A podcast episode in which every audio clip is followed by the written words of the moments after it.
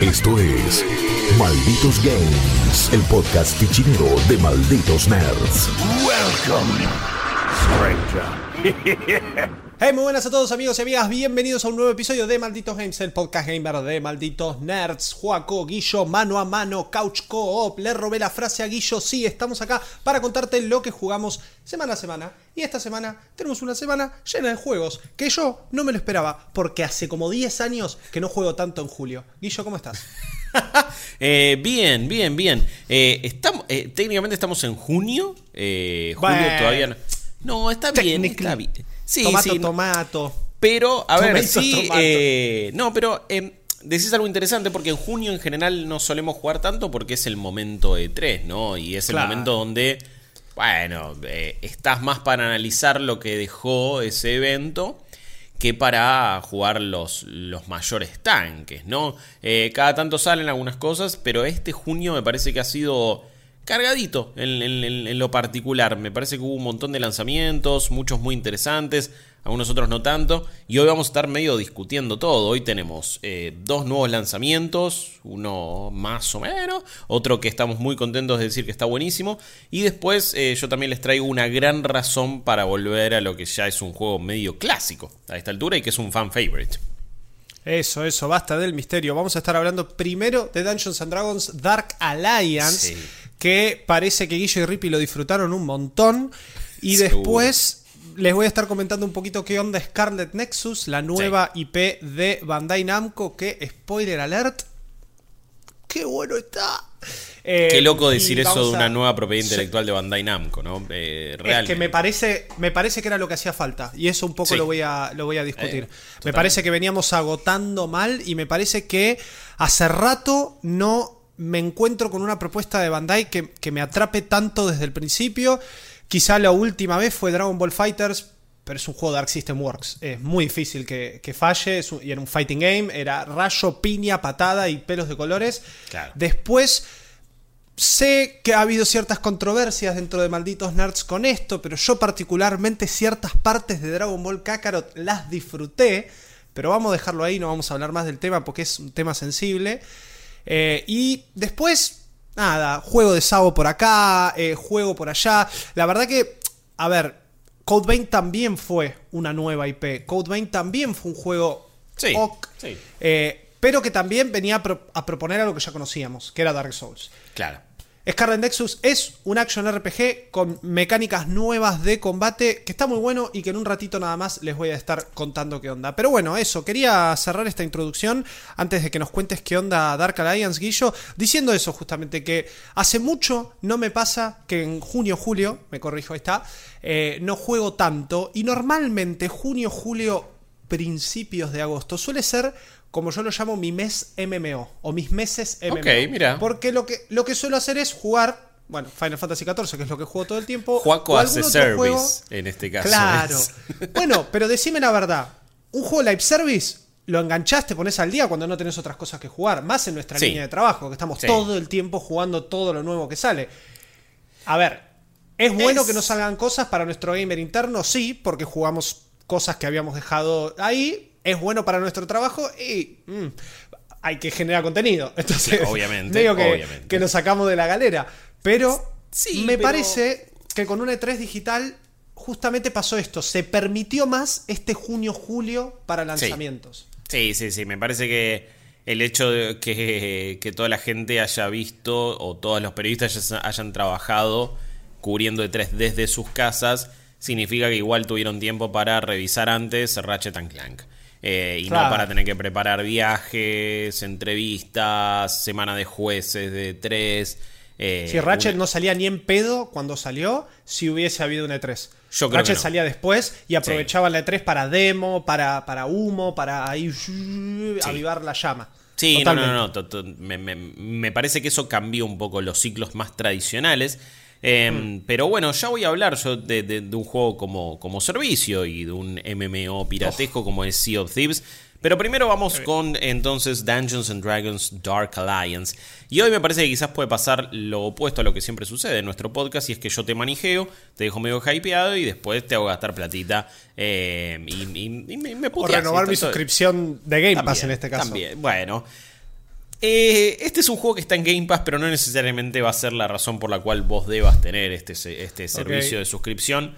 Que igualmente, fíjate cuán gauchito es, sobre todo en, en la Argentina cuando estamos con unos precios regionalizados, que hasta hace que un juego que realmente es flojo, como Dungeons and Dragons Dark Alliance, te permita decir, qué sé yo, juntate a tres personas más que tienen Game Pass, son de jugar siempre juegos cooperativos, no tienen otra cosa que jugar, ya jugaron todos los MMO posibles juntos, eh, Diablo, Destiny, The Division, Borderlands, etc.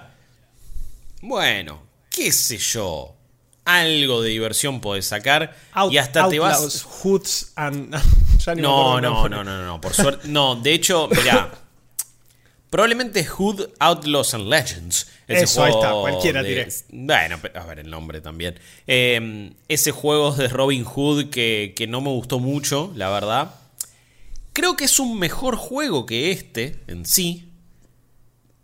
Pero este incluso con lo malo que es te va a divertir más. Porque de última es una experiencia mucho más sencilla en el sentido que es una experiencia de D&D. Estás jugando una campaña de D&D, estás jugando un Diablo con una cámara más en tercera persona a lo Dark Souls. Lamentablemente la- lo que más te va a hacer acordar es a Godfall, no porque lo haya inspirado, sino porque lo ves y decís, ah, es el mismo tipo de cámara, jugabilidad y todo de ese juego bastante pedorro también. Entonces, ya sabes con qué te vas a encontrar, ya sabes si le vas a encontrar el disfrute o no. Y lo otro dependías más de un entorno PvP, de cómo se dieran las partidas. Esto es. eh, es. Es también la traslación de un beatmap. eh, Es. También toma el nombre Dark Alliance de lo que habían sido esos juegos de PlayStation 2, ¿no? Y también muy Juegazos. queridos. Esos juegos. Claro, bueno, juegos de culto prácticamente. Y que mucha gente dice, juegazo, juegazo, juegazo. ¿Eran juegazos o no? No sé, la experiencia de jugarlo era un juegazo. Eh, acá no llega a eso, porque me parece que incluso... Lejos está de ser lo mismo, porque Dark Alliance era un isometric R- eh, action RPG, o bueno, no sé si action, pero más tipo hack and slash. Sí. Eh, con Sí, esa cuestión no. más de ID del roleo y de tomarse las cosas con más calma y de distribuir stats y de armarte bien tu personaje con las razas que ya conocemos que tiene DD.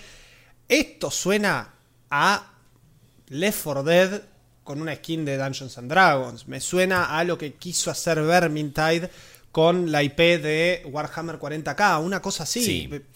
Ojalá, ojalá, o- o- o- ojalá fuera más, Vermintide, porque me parece que igualmente la, las, la, la- la progresión del juego, el diseño de las misiones va por algo más action RPG tradicional y, y- y lineal, me parece. No, no hay mucha inventiva, no hay nada demasiado creativo. Sí le vas cambiando las stats a tu, personaje, y son las stats de, clásicas de D&D cada vez que leveleás.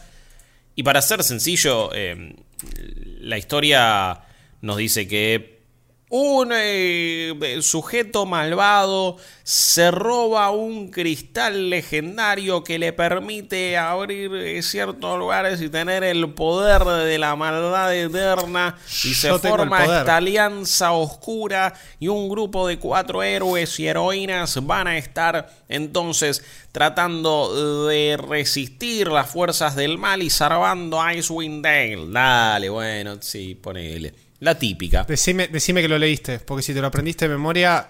Ah, va, tiene una cinemática al principio.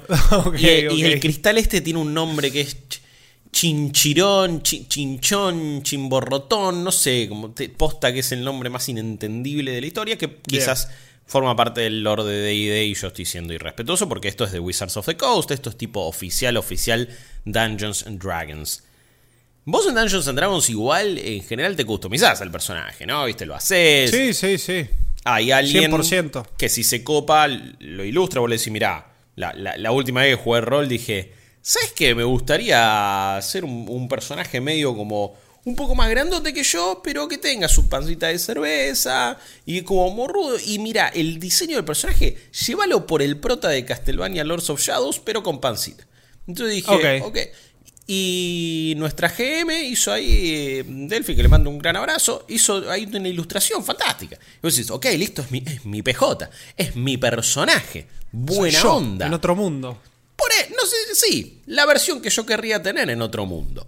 Eh, creo que era eh, mitad humano, mitad orco, ya no me acuerdo a esta altura.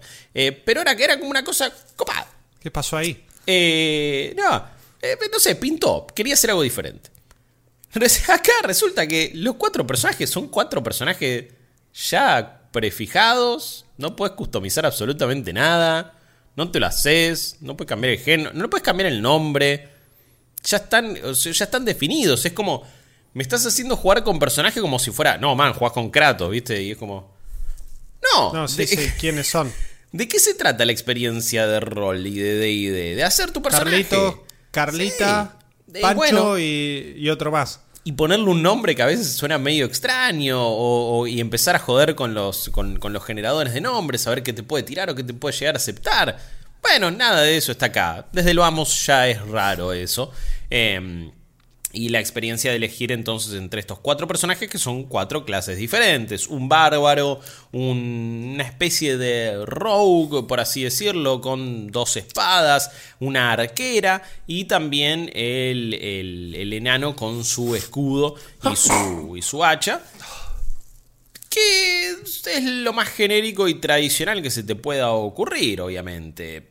Yo elegí ser la arquera y no sé si para mi beneficio o, o en realidad para mi perjuicio, cuando te lo pones a pensar, eh, rompes el juego con la arquera, porque la inteligencia artificial de los enemigos no está diseñada para atacarte desde lejos o para venirte a buscar.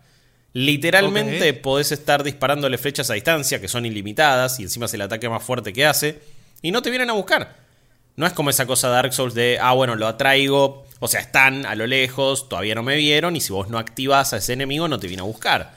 Pero No, para, bueno, si vos le- vas para atrás y salís como de su, de su line of sight o de su línea de tiro, digamos, que no, si no atacan a distancia, tiro no tienen. ¿Qué se Sí. quedan ahí parados mirándote? Eh, sí, y es tan poco consistente que a veces alguno cada tanto te viene a buscar y otros no, la enorme mayoría no, de hecho. Eso es un bug de inteligencia artificial. Todo, No, está- no, no creo que sea. Eh, no, no, a ver, es una inteligencia artificial nivel Aliens Colonial Marines. eh. Es, Oh. es penosa, es muy mala.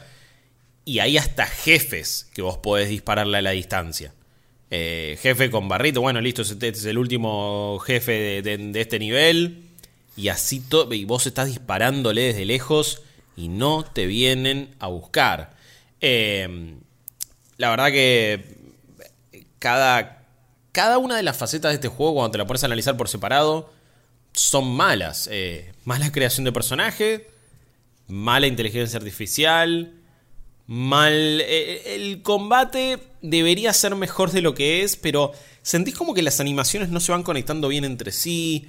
eh, no, es, no es del todo intuitivo el control. Cada vez que yo aprieto LT y RT para, para disparar flechas, no responde eh, el personaje como uno querría. Muchas veces me encuentro apretando LT y al toque RT cuando vos L2 y R2, ¿no? Para disparar un arco y flecha, como en cualquier otro juego tradicional. Y no llega a entender o a conectar bien el R2 y no está cargando la flecha. Y yo a veces estoy apretando y digo, ah, pero mi personaje no está haciendo nada. Tenés, que resetear el apuntado eso, y te- volver a Sí, tocar. no, ni, ni siquiera tengo Uf. que volver a apretar R2 o RT porque no lo captó, porque y lo hice tan rápido que el juego no lo está tomando. Como ese Otro detalle. bug. Sí, Sí. o ah, ahí no sé si no es un ahí no sé si es un bug necesariamente porque no es algo medio random que pasa, es tipo es algo que no, no ajustaron bien. O sea, No, lo que ahí lo que tienen los botones, me pongo 5 Sí, minutos no, técnicos. obvio, de una. eh, es lo que se llama como una especie de zona muerta o dead zone. Eso pasa lo mismo con los analógicos. Entonces, cuando uno lo programa, siempre tiene una zona en donde el, el apretado, que puede ser sin querer, o la, o la movida del analógico, tiene un mínimo delay antes de empezar a tomar el input y empezar a poder procesarlo Claro. dentro del loop del juego. Acá claramente o, o no está emparejado en la, la dead zone de ambos triggers, digamos, o del L2 y el R2, Sí. o simplemente hay tanto pasando, tanto hilo procesándose dentro del juego que el juego está priorizando que te peguen o un movimiento antes de que la animación conecte bien y no sé. Si es que hace una animación para apuntar o si es que simplemente saca el arco, Hey. cosas así. A ver, no programé este juego, no tengo idea. No, no, es no, lo primero que se me viene a la cabeza cuando me decís esto y es un bug, así como Eh, lo que me contaste de la inteligencia artificial. Claro. Son bugs. Sí, Cosas sí, que hay que arreglar. Faltó To- horno. Totalmente, totalmente. A, la- a lo que iba es que no es algo que sucede cada tanto. Es algo que es así y se siente mal. O sea, siempre me pasó. Y- Sí, es- está y programado desde el vamos mal. Eso, claro. Eh, y así un montón de cosas. Eh, después también, me parece que hay, hay, hay, muchas, hay muchos temas de este juego que se pueden arreglar con tiempo y con pulido. Digo, puede haber parches posteriores donde la inteligencia artificial responde mejor. Donde estas cuestiones de jugabilidad están mejor. Hay otras que lamentablemente tomaron decisiones bastante extrañas. Y es, por ejemplo, a vos, ¿cuál- ¿qué es lo más lindo de un action RPG de este estilo, de Diablo? Es el loot. Es que vos agarrás. Uy, man, mira esta pechera, cómo me, me la equipo. Encima es en tercera persona, de nuevo con una cámara sobre el hombro. O sea, estás viendo al personaje. En Para, cuanto ya sé lo que cambia. vas a decir. Ya sé lo y me da miedo. No, no se cambia visualmente el personaje. No, es peor. Va, no sé. Hmm, no sé si es peor, porque eso también es choto. Los O sea, Claro, eso es. el estaba en Avengers. Sí. Es que- exactamente. Claro, pero en Avengers, Sí. A ver. eh, que me parece algo. A ver, me, me pareció siempre una mala decisión, me parece horrible. Lo hicieron para venderte skins. Claro. El tema sí, es que sí. este juego dice no microtransacciones, no nada. Entonces, la decisión que vos levantes loot y no lo puedas agarrar hasta que volvés a la base y abrís un cofre, no tiene ningún sentido realmente. Eh, eh, O sea, es como que hay una entidad invisible que levanta el loot y Sí. que te lo deja en la taberna cuando Sí. llegas. Sí. Y recién ahí te lo podés equipar. Exactamente. O sea, Sí. que vos arrancás una misión y no te equipaste o no, no podés cambiar el loot durante la misión, Eh, básicamente. no, no, claro. Vos no sabés qué agarraste, porque encima tiene una cosa que. No sé si hasta en algún momento no se pensó tener loot, loot boxes hace unos años cuando lo estaban haciendo, porque hay como una animación de, uy, voy al cofre del hub central, lo abro y se despliega como si, uy, mirá, como cuando te agarras una skin en una loot box, por ejemplo.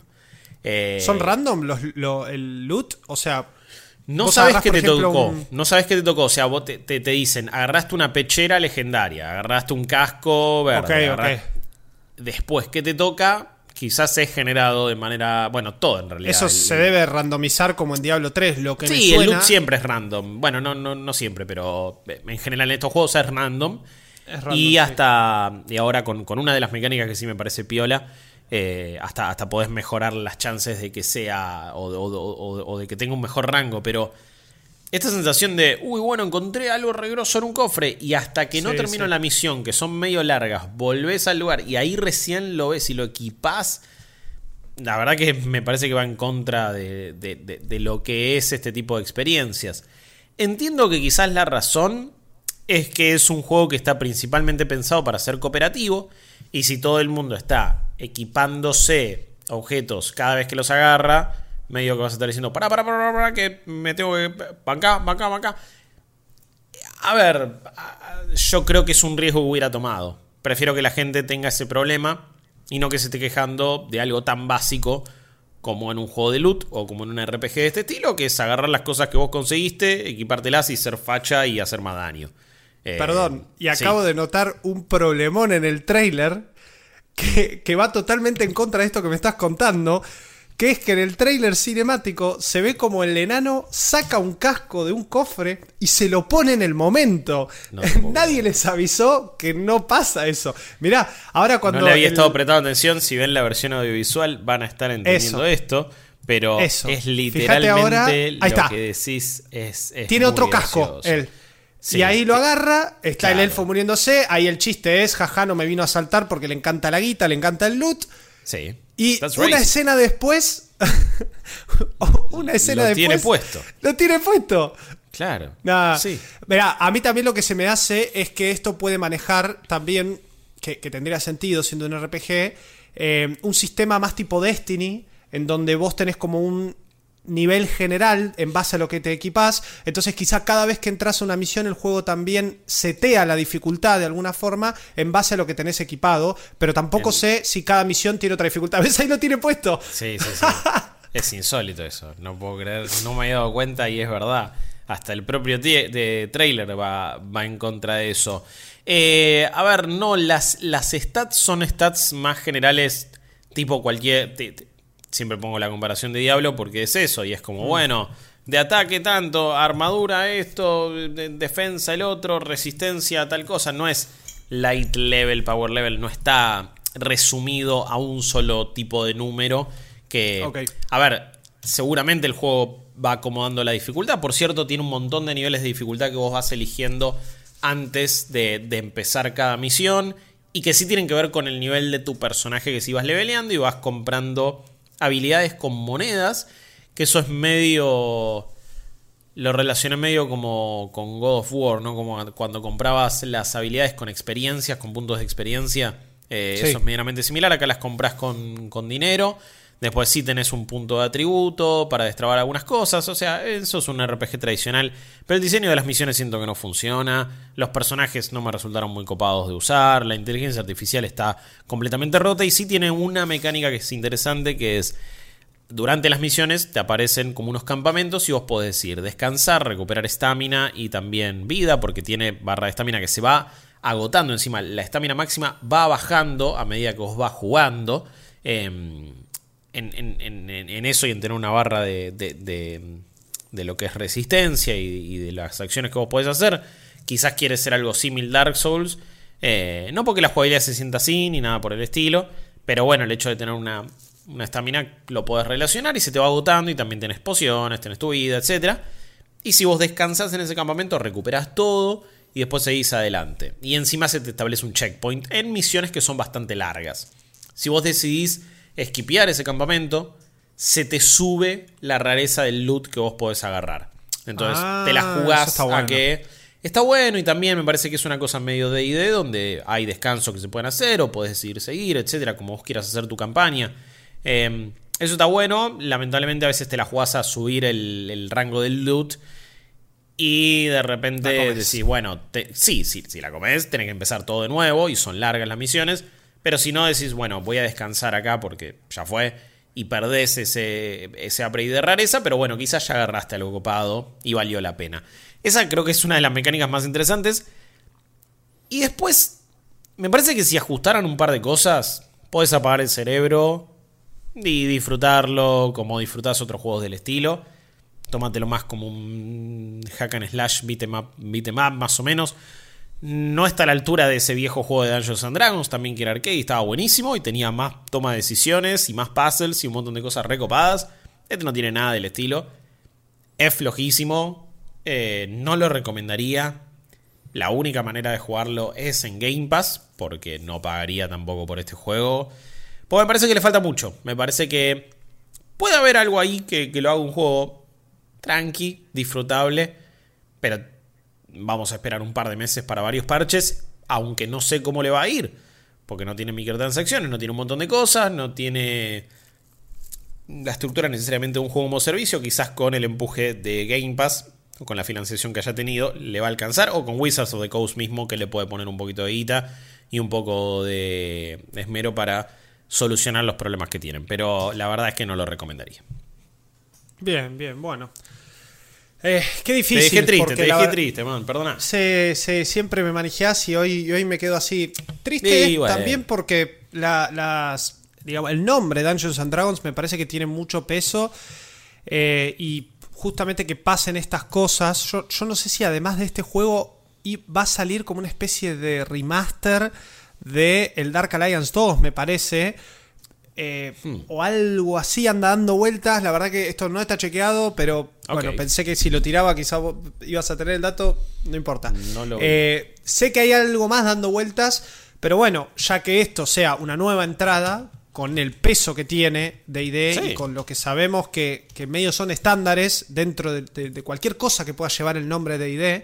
No es lo mismo que Warhammer 40k, que no lo conoce ni el loro, y es más un, bueno, a ver, veamos qué juego hacemos con este lore.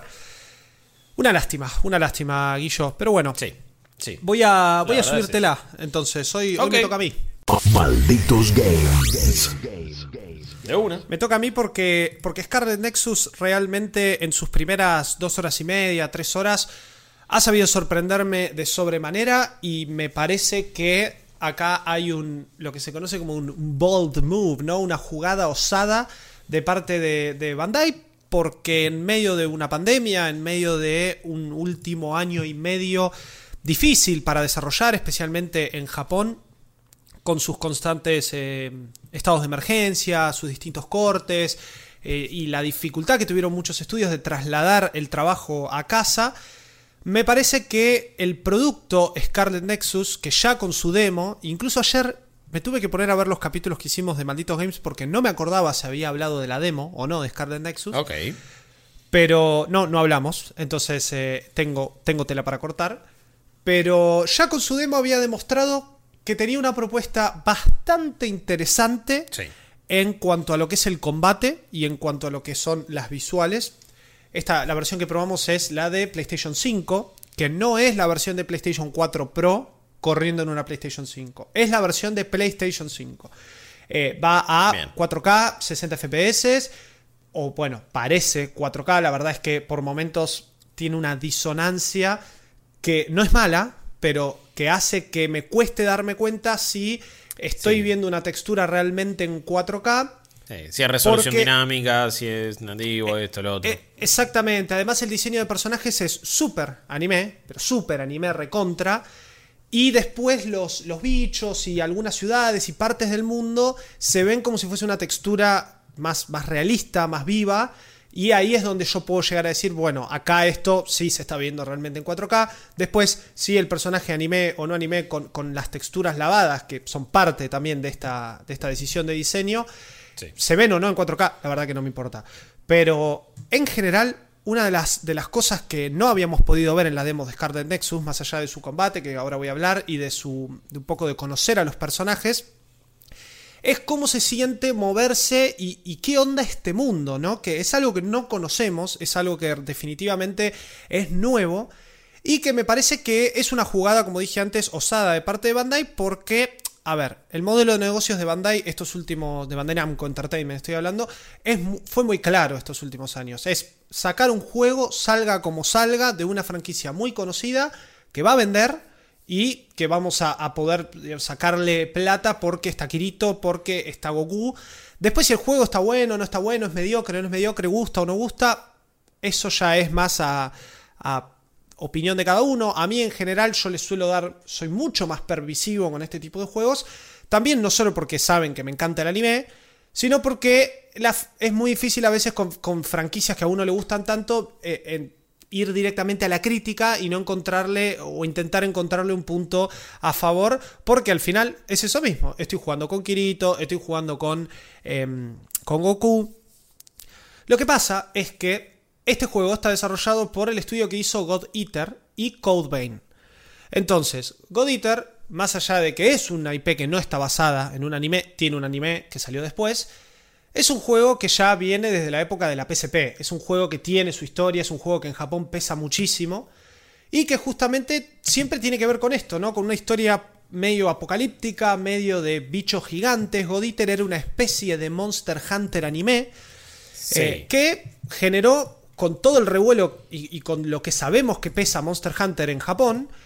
La verdad que eh, pesó muchísimo en su momento, tuvo un montón de reversiones de los distintos God Eaters, hasta versiones para PlayStation 4 de los últimos juegos del God Eater 3. Y después sale Code Vein, que es lo mismo también, un juego post-apocalíptico con vampiros, estilo Dark Souls, que no terminaba de cerrar, al- a diferencia de, de mm, God Eater, que sí cerraba en sus mecánicas más Monster. Hunterescas.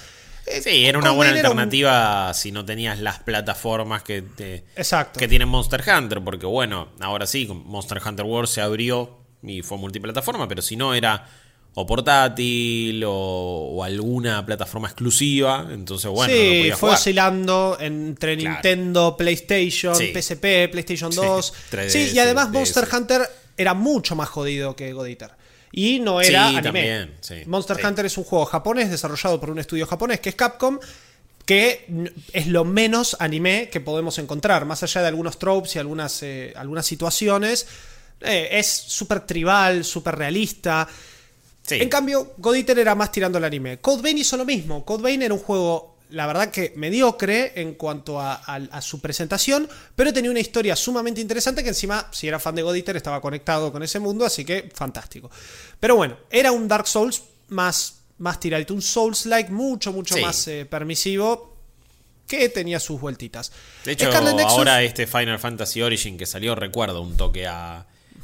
Me hace acordar más a Code Vein casi que, que, que- que a Dark, Que a Dark Souls, Souls. por momentos, te digo. Bueno, quizá es porque es, es- es justamente estás viendo eso, estás viendo una propuesta más tirando para el lado más japonés, más, Sí, más animesca. sí. Exacto, con las mecánicas de Souls que justamente Souls, Bloodborne, Sekiro nos tienen acostumbrados a otra cosa, en- completamente fuera de, lo visual que estamos viendo ahora en pantalla o, o de lo que presentaba Code Vein. Acá Scarlet Nexus es una nueva IP, una nueva historia, que no está basada en absolutamente nada, es un trabajo original, que va a tener un anime que va a estar animado por un estudio que se llama Summer, no lo conozco al estudio, pero la cinemática principal del juego la, la hicieron ellos, se ve impresionante. Bien. Me, pre- me presentó muchas dudas porque eh, este, digamos, este estudio no había trabajado antes con, con Bandai Namco, o por lo menos por lo que pude averiguar, y tanto para God Eater como para Code Vein, las animaciones y los animes venían hechos por un estudio que se llama UFO Table, que para todos aquellos que conocen el mundo del anime es un estudio del recontra remil Horaka. Estamos hablando Sí. de un estudio que tiene Fate Zero, de un estudio que tiene, bueno, justamente lo que dije, God Eater, el estudio que hizo Demon Slayer Kimetsu no Yaiba. O sea, el anime de 2019, uno de los animes más, más representativos de estos últimos años en cuanto a calidad, en cuanto a historia, en la definición de un shonen, en un montón de cosas que hace bien en la historia de Tanjiro y Nezuko. Y ahora, digamos, me sorprendió, pero sin embargo creo que cumple y al ver la cinemática principal le tengo muchas ganas al anime. No es el supuesto anime de Cyberpunk que va a salir hecho por Studio Trigger, pero le tengo muchas ganas. ¿Por qué le tengo Si ganas? sale ese, te digo. eh. No creo que sé. salga, pero bueno, ojalá. No Sí. creo que salga. Eh, ¿Por qué le tengo ganas al anime? Justamente porque la propuesta de Scarlet Nexus está muy buena. No solo A nivel gameplay, a nivel historia. ¿Qué Contame. pasa con Scarlet Nexus? ¿Qué onda? Su combate es Sí.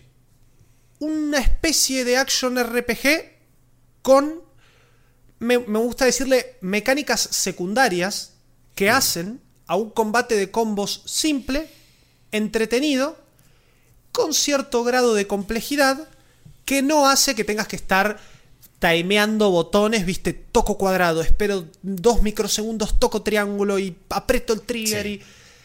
Es simplemente un hack and slash con un combo básico que podemos ir mejorando a medida avanzamos nuestro personaje. Vamos a conseguir una especie de brain points para mejorar el, distintas aristas, unos chips que nos podemos equipar, habilidades nuevas o la cantidad de daño que hacemos con el combate melee.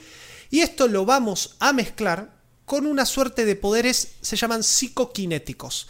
Porque el mundo de Scarlet Nexus es eso. La historia la voy a comentar brevemente para poder hacer Sí. una introducción, porque tampoco pude jugar mucho. Y eh, tengo entendido que es bastante spoiler hablar de, de la historia, porque se pone... simplemente el setting de última, tranqui. Exacto, exacto, porque se pone, se pone muy, muy rara, muy rápido. Eh, bien. Que está bueno eso también, me llama mucho la atención. Pero bueno, el setting es básicamente un mundo postapocalíptico en donde se descubrió una hormona en el cerebro de la gente que permite usar estos poderes kinéticos o estos poderes eh, psíquicos, Sí. que hay de todo, hay de fuego, hay de hielo, hay esta, esta psicoquinesis, que es básicamente una telequinesis, hay un montón de poderes, hay mucha gente que los tiene, y esta gente que los tiene se llaman, ya te digo, eh, psionics o psíquicos. Sí. Estos psíquicos combaten una amenaza alien que invadió la Tierra que se llama The Others, los otros. Ok. Esto, el mundo está hecho pelota, estamos en una ciudad muy símil Tokio, que tiene otro nombre, eh, y que justamente es atacada constantemente, o este mundo es atacado constantemente por estos Others, porque los Others se quieren comer los cerebros de las personas.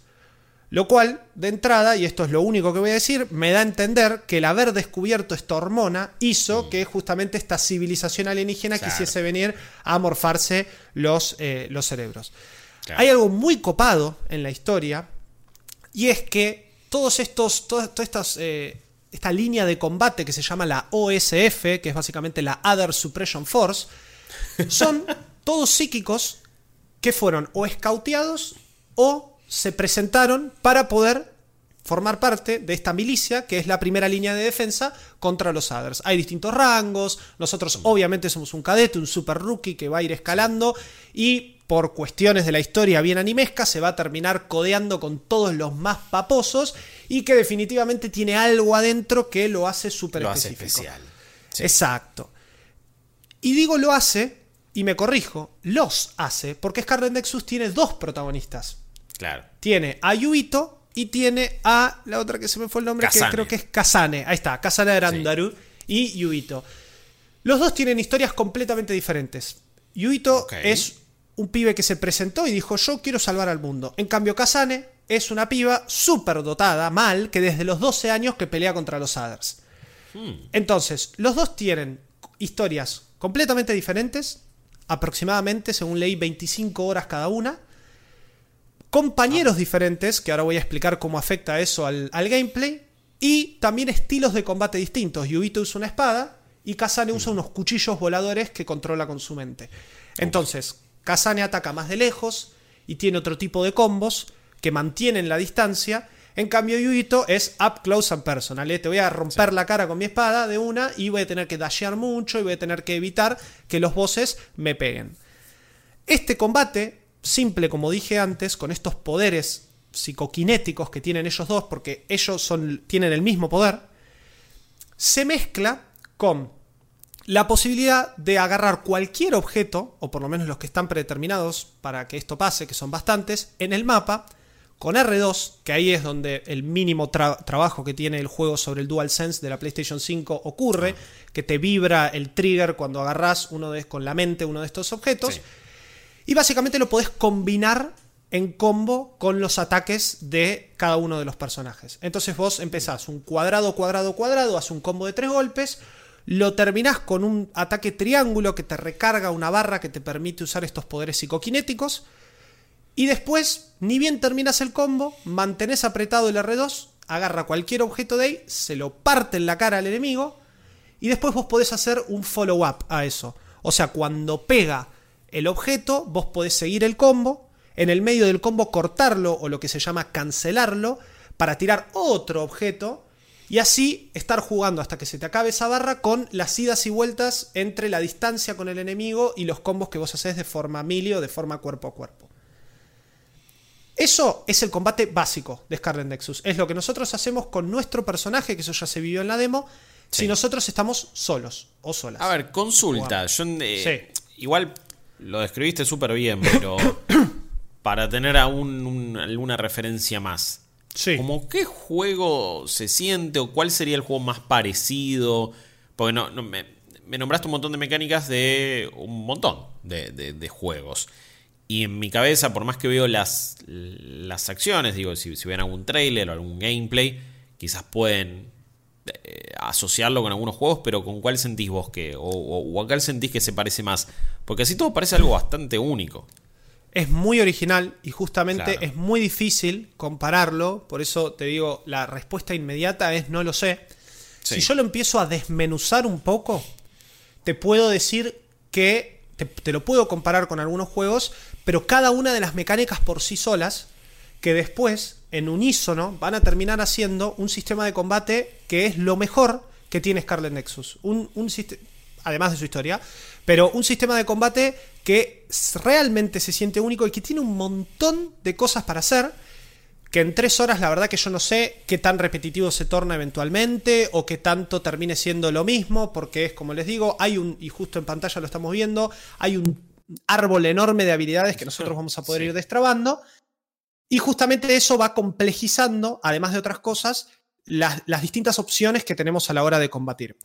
Si yo te tengo que decir a qué me hace acordar el combate básico, esto de pegar con un botón de forma light y otro de forma más pesada, o sea, cuadrado, cuadrado, cuadrado, triángulo, cuadrado, Sí. cuadrado, triángulo, o tocar dos botones para hacer un ataque aéreo y seguir el combo en el aire, me animaría a decir que es más parecido a lo que vimos en Nier Replicant 1.23 hace muy poco, que es un combate retocado del original, simple, que intenta asemejarse en complejidad, lejos está de la complejidad, pero intenta asemejarse a lo que es Nier Automata, pero tampoco te puedo decir que es un combate estilo Platinum.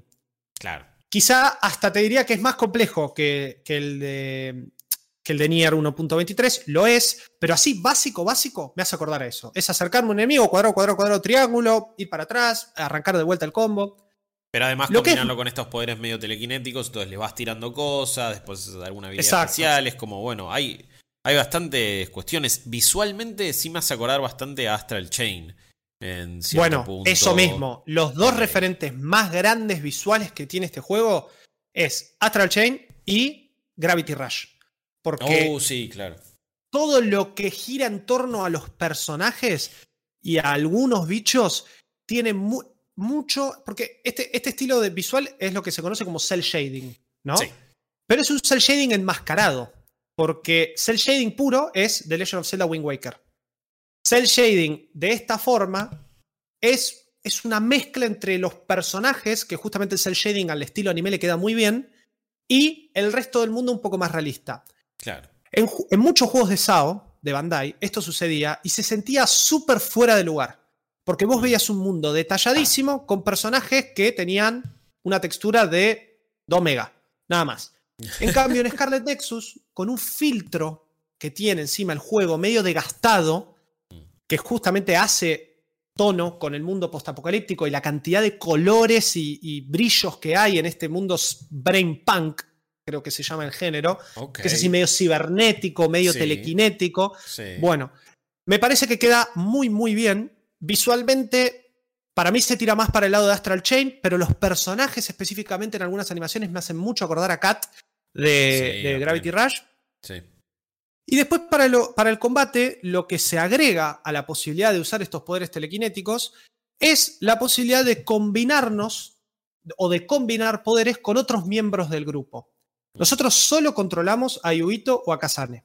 Claro. Pero tenemos un equipo que vamos a ir destrabando a medida que avanzamos en el juego, que son otros miembros de la OSF con otros poderes, por ejemplo, piroquinético, crioquinético, electriquinético, que se van a combinar con nosotros y que están ahí como inteligencia artificial. Es una inteligencia artificial muy Kingdom Hearts, de esto de que no hace nada hasta que te tiene que curar o te tiene que defender. La verdad es que tampoco importa mucho, porque justamente que estén ahí es más anecdótico y para lo que voy a usar a mis compañeros es para combinarme con ellos y que, por ejemplo, quien tiene un poder piroquinético, que es la, primera compañera de Yuito, sí hace unos ataques, sí tira alguna pavada, pero si yo me combino con ella a través de un sistema de conexión mental, que eso es lo que yo no quiero explicar porque está bueno Sí, no, jugarlo y darse cuenta, y además es complejo, eh, es como que ella me da poderes de fuego a mis ataques. Así de simple. Entonces, eh, eh, eh, es bastante Kingdom Hearts. Como, como Es bastante- con Goofy y con Donald vas. hacías los Trinity y Sí, esas cosas. sí, Exactamente. Y, y hasta te diría un poco Mega Man. Que vos te está bien. combinabas, quizá más los Battle Network, no tanto los Rockman originales, pero que vos de alguna forma te, te combinabas con un, bueno, en ese caso con un boss Son que una mataste. asistencia casi de un Marvel vs. Capcom, ponele. Sí, pero que te cambia también el tipo de ataque, el combo. O sea, realmente hay profundidad en ese switcheo de personajes que me parece que está buenísimo. El ataque de fuego hace más daño, reacciona ante ciertos estatus de los enemigos que Sí. vos les podés causar con el ambiente. Y hace más daño, el combo es más largo, hay como tormentas de fuego mientras pegás. La verdad que está buenísimo. Eso, y en la demo se pudo probar de los dos lados, tanto de Yuito como de Kazane, a todos los, los, eh, los que te van a acompañar en la aventura.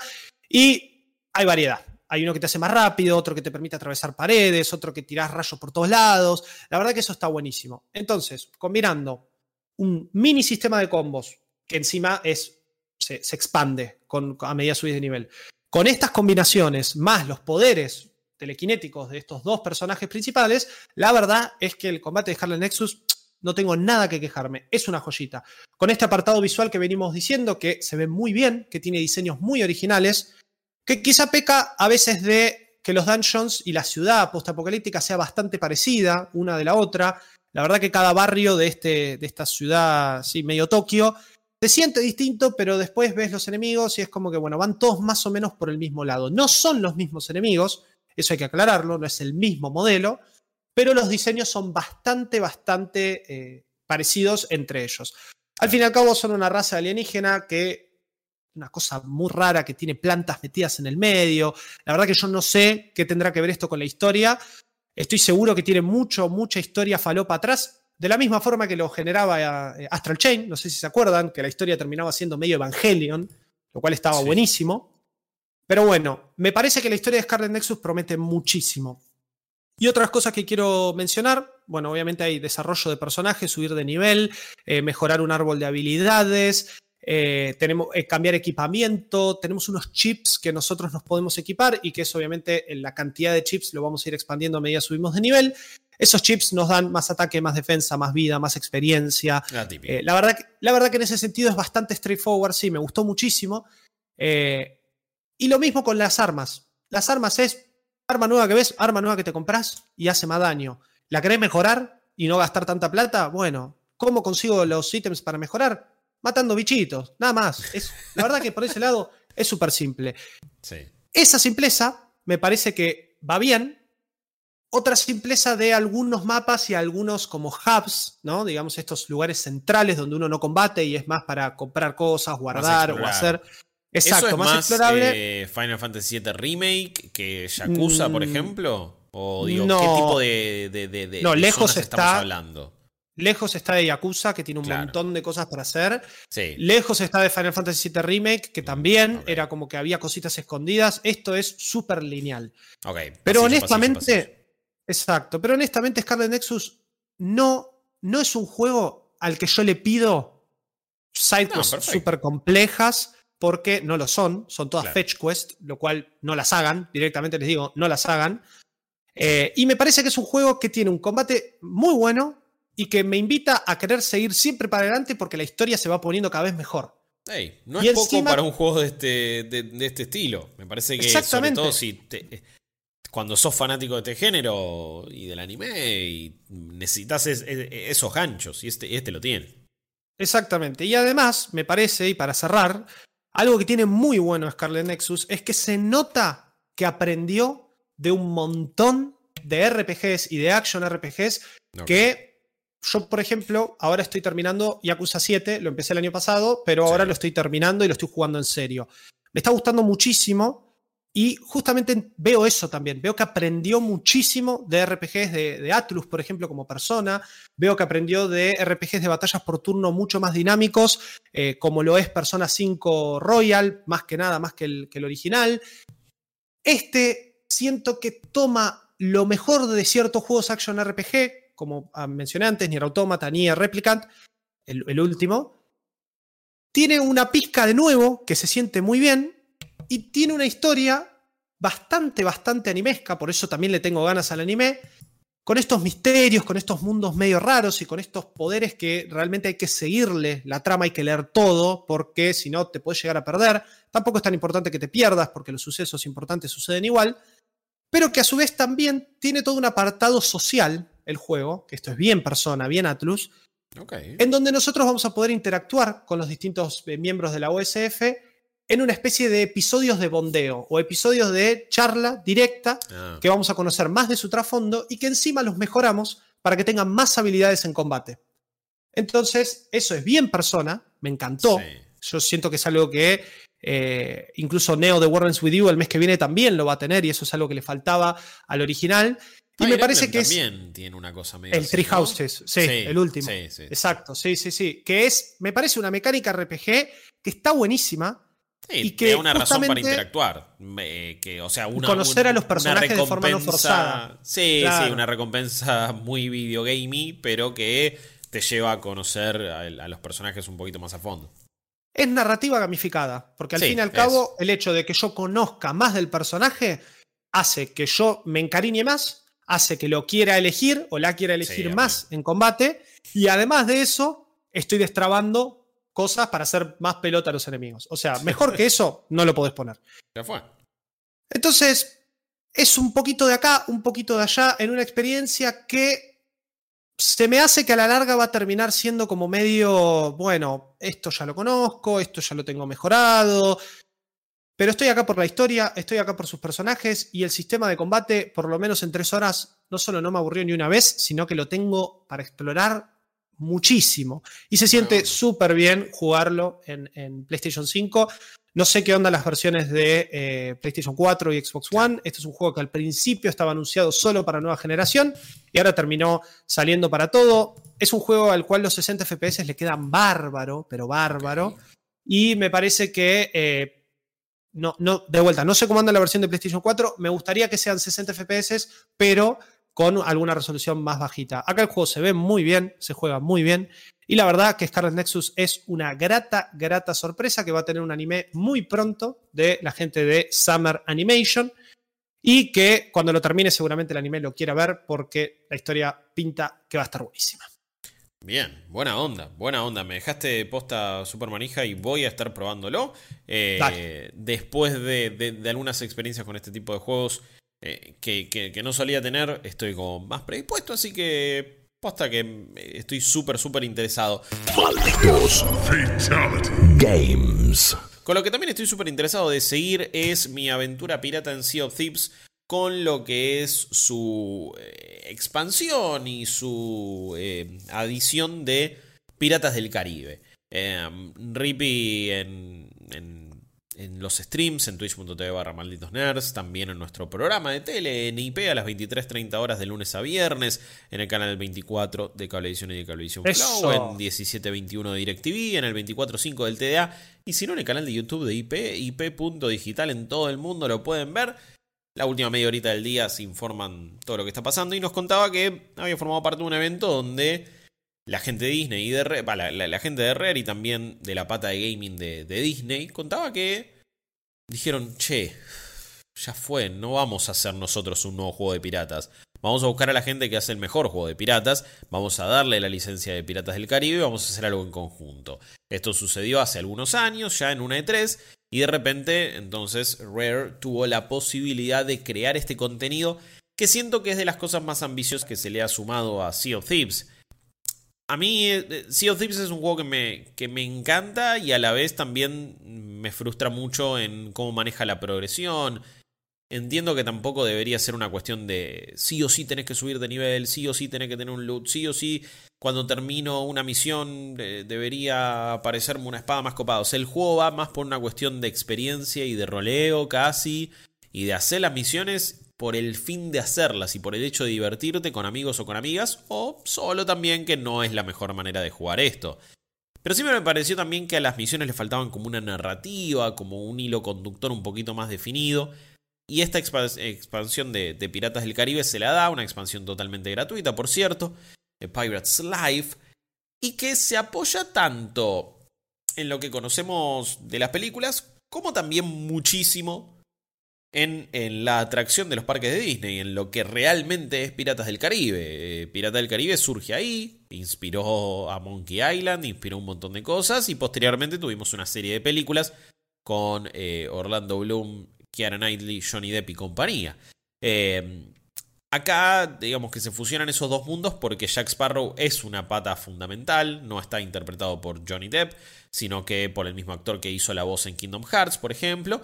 Y también, eh, claro, sí, la captura de movimiento forma, la, hizo el doble de riesgo de, de Johnny Depp en las películas. Entonces, Disney lo ha apartado de estos proyectos. Eh, si no, estaríamos viendo más películas de Piratas del Caribe, no tengo dudas. Pero, pero por lo menos están explotando esta licencia de esta manera. Y esto forma parte de nuevos planes que tiene Disney para licenciar sus contenidos y no necesariamente ponerse a hacer sus propios juegos con estudios. Esto ya es algo que... Lo bien que hacen. sí, eh, si bien ya lo había arrancado con Star Wars, ahora también la licencia de Star Wars está abierta, entonces Ubisoft va a hacer su juego. Eh, van a ser uno de Avatar, tendremos uno de Guardians of the Galaxy, ya tenemos cosas de Marvel, o sea, ha cambiado el, approach y esta puede ser la gran década de, Disney para el gaming eh, y, donde, y donde puede terminar de dominar esa otra industria del entretenimiento que le falta, porque la del cine y la de las series ahora también ya la domina. Pero, pero ahora me parece que va a pleno por el gaming. Piratas del Caribe, eh, Pirates Life nos propone, como decía, una experiencia mucho más cinemática y mucho más narrativa. A nosotros se nos da una, misión, hay una, una, un personaje en la isla, nos cuenta una historia, se nos da un libro y se nos habilita la misión. Entonces te dice, bueno, anda, fíjate en el horizonte que hay una, una, especie de isla con un rayo verde, con un humo verde, anda para ahí. Y te metes y de repente ingresas en un portal que te lleva a buscar básicamente al, al, ferry que trae a las personas del más allá. y, que, y que, las, y que las va trayendo de nuevo a, la, isla, al, mar donde vos estás, a este Sea of Thieves, a este mar de ladrones, que Sea of Thieves es como la zona, la región en la que vos estás, y es un paraíso pirata donde la gracia y lo, y lo que sucede en el lore de, este juego es que vos siempre revivís, siempre este ferry te trae de vuelta. ¿Qué pasa? Jack Sparrow quiere eso, quiere vivir en esta utopía pirata de no poder morir nunca y siempre seguir haciendo de las tuyas. Davy Jones también lo quiere. Hay un tesoro eh, que, gira alrededor de esto, como un cofrecito, una cajita que al principio Jack Sparrow tiene, pero lo primero que vos tenés que hacer, y, lo primero que pudimos hacer, porque lo vamos a seguir jugando en, en stream, en twitch.tv barra es toda una misión que primero te lleva medio de la mano, resolviendo puzzles, haciendo algunas secciones de plataformas, trabajando en conjunto, con eh, eh, directamente el audio de la atracción de, los parques de Disney, está como todo medianamente recreado, son varias situaciones similares, de hecho, a, las que suceden en ese juego, entonces, como alguien que es, eh, muy fanático de esa pata de, Disney y, de parque de diversiones, y, en especial de, eh, sobre todo Pirata del Caribe es una de las atracciones que más me gustan, ves todos esos guiños y la verdad que está muy bueno, encontrás muchos easter eggs, cómo van recreando y van armando ciertas situaciones. A mí en, lo personal me gustó mucho, así que si conoces esa historia, si alguna vez tuviste la posibilidad de ir y, meterte en ese juego eh, y, en ese, en ese viaje en botecito, la verdad es que los detalles que están acá están buenos. Em, eventualmente vas a terminar eh, salvando de una jaula a un capitán maldito que tiene una calavera que te va a hacer acordar a Murray, pero bueno, Murray también de Monkey Island eh, está inspirado en un montón de cosas de Piratas del Caribe. Y eh, te va a ir hablando y te va a ir dando misiones que desembocan en estar en este, en, este ferry, que te lleva de nuevo a, Sea of Thieves. Pero ahí en, un calabozo está Jack Sparrow, vos lo liberás, él te convence de alguna manera y de repente cae David Jones queriendo quedarse con este tesoro, empieza toda una secuencia scripteada donde vas a tener que combatir con Davy Jones, con el eh, a bordo del holandés errante. Y es algo bastante poco propio de Sea of Thieves, que en general deja todo más librado a, a lo que puedan hacer los jugadores y no a situaciones scripteadas o, guionadas o mm. predefinidas. Entonces se siente diferente y se siente como, como insisto, como algo más ambicioso. Tengo que ver todavía bien hacia dónde me va a llevar eh, esta aventura, cuán, cuán parecidas las misiones van a ser a esta, ¿no? Digo, tuvimos que, resolver pases, ok, bueno, tengo que prender estas antorchas, tengo que mover esta palanca, tengo que hacer esto. Y en general antes es, es más el hecho de descubrir, bueno, en base a estos acertijos que me dan en, un, en uno de los libros, a qué isla tengo que ir, el, gran puzzle es descifrar la navegación, ¿no? Que alguien esté ahí en el timón y de repente uno te va diciendo, no, gira un poco más para allá porque está viendo el mapa, otro está izando las velas. Eso, mm. eso en general es más la experiencia de Tips. Después llegas a una isla y tenés que combatir o tenés que sí resolver algunos otros puzzles. Pero esto, por lo que se ve también en los trailers, hay un montón de cinemáticas y de diálogos y cosas que todavía ni vimos. Entonces, eh, parece ser bastante largo, son como cinco capítulos y si me guío por lo que duró este, que fue una horita y media más o menos, pueden ser bastante extensos, más allá de contenido cosmético, cosas que te van quedando, personajes que van a aparecer, también cosas que puedan hacer a futuro. E, esto parece ser... No... Eh, es un juego que, que, nunca dejó de tener popularidad, que nunca dejó de tener eh, jugadores y jugadoras, pero esto parece que le inyectó una no necesariamente una nueva vida, pero acercó sí un montón de personas que no solían jugar Sea of Thieves. Porque, si bien acá yo lo estuve jugando con Rip y también con, Nico Eche, alguien de la, de, la comunidad de, Malditos Nerds que siempre están en los streams y la verdad que se copó para jugar. Eh, también lo que había prometido Rare es que, hey, si vos jugás solo, Jack Sparrow te va a acompañar. Por ahora no llegamos, digo, la, misión consistió en, liberarlo y de hecho en un momento medio como que se, se escapa, así que tendremos que ver, te, tenemos que ir a buscar de hecho a Jack Sparrow ahora, esa es nuestra próxima misión al momento de grabar esto. Pero me pregunto si también se va a sumar a nuestra tripulación, si somos tres, si somos cuatro, hay un quinto integrante, o es solamente si, si estás jugando solo, pero que le hayan encontrado una vuelta de, hey, es un bot, es un NPC que te acompaña y te ayuda a navegar. Eso ya está muy bueno y me parece que ya le agrega eh, algo distinto a lo que venía siendo sea of, of Thieves, algo más accesible. La narrativa más tradicional y más estilo single player también ayuda. Me parece que es el hecho de, bueno, sos muy fanático o fanática de Pirata del Caribe, vas a querer ver qué onda, porque no hay un juego de Pirata del Caribe y no estás para jugar Kingdom Hearts y o jugarte un montón de juegos o no entender nada hasta llegar a la sección de Pirata del Caribe, que tampoco es la mejor del juego. Eh, y encima Ahí, llega... En el 3 está muy buena. En el 3 está muy buena. Pone. Antes, te, antes te, lo puedo, te lo puedo aceptar, pero en el 3 ya, ya me peleé con Jess el fin de la 3 por esto. No es mi favorita, Ojo. no está mal. No, No, es mi favorita. está bien, pero no está mal, no está mal. No, no, no, es verdad, quizás estoy siendo un poquito injusto. Eh, tarda en llegar lo único, así que sí, vas a tener que jugar bastante. Eh, Sí, sí. Pero. El 3 al menos sí.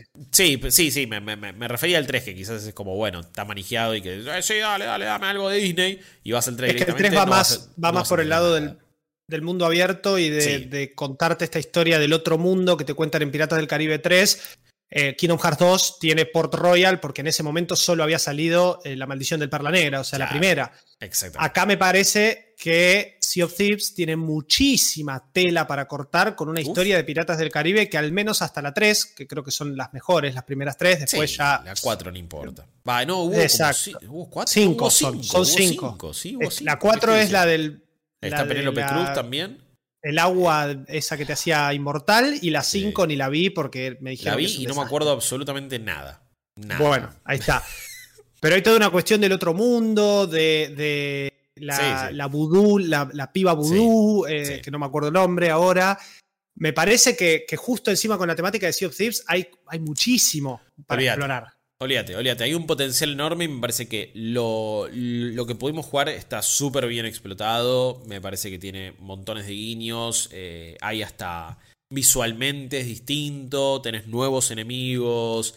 eh, la secuencia en, en el barco peleando contra Davy Jones está buena. No sé si se bugueó o qué, pero duró mucho más de lo que parecía que tenía que durar. No parábamos de tirarle cañones.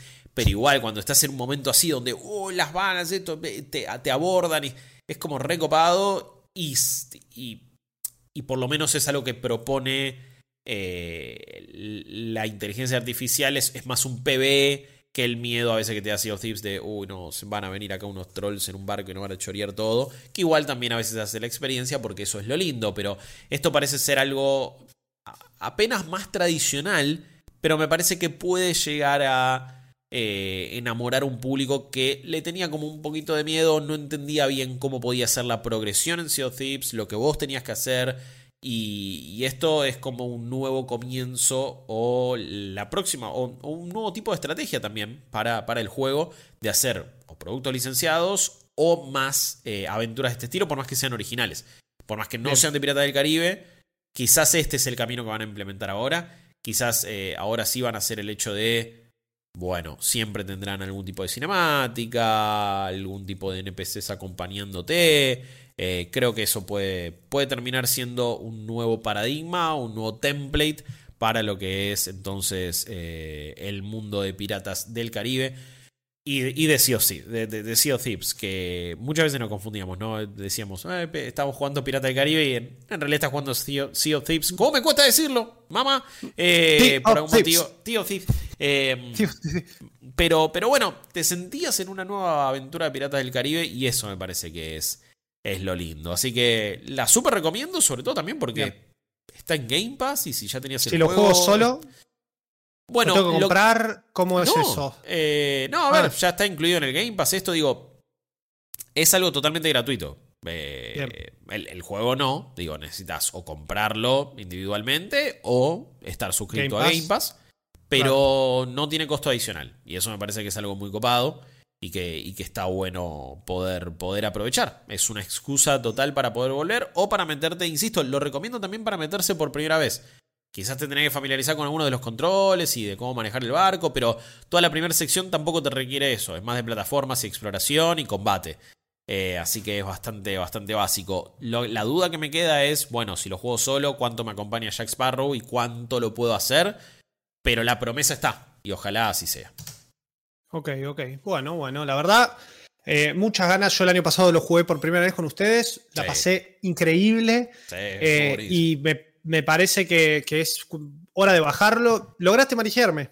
Es impresionante. Yo te hago reír, vos me manejas, es, ya es la fórmula Malditos Games. Sí. Es el temple de Malditos Games, definitivamente. Que hoy eh, igual le mandamos un gran beso y un gran abrazo también a Flor que eh, no pudo estar, pero que ya la próxima semana volverá acá. Eh, y me parece que sí, nosotros, yo te manijeo, vos me haces reír. Flor es la única que, que, habla en serio y sabe realmente de juegos. Flor es la que se toma en serio el trabajo, claro, nosotros. y, realmente analiza los juegos. Y nosotros somos dos salames. de, eso se trata. esa es la dinámica, Malditos Games. Estoy contento, estoy contento con esa definición, ¿eh? no tengo ningún problema. Y como dijo Guillo, sí, nos encontramos la semana que viene de vuelta acá en Malditos Games. Hoy te contamos un poco sobre eh, Dark Alliance, Scarlet Nexus y Sea of Thieves, Piratas del Caribe. La verdad que Guillo, sí, me manejaste, lo voy a bajar, lo voy a probar. Ojalá sea, aunque sea terapéutico. Ayer Rippy en sus historias decía que eh, andar por Sea of Thieves es terapéutico. Coincido, le mando un beso enorme a Rippy, que lo quiero un montón.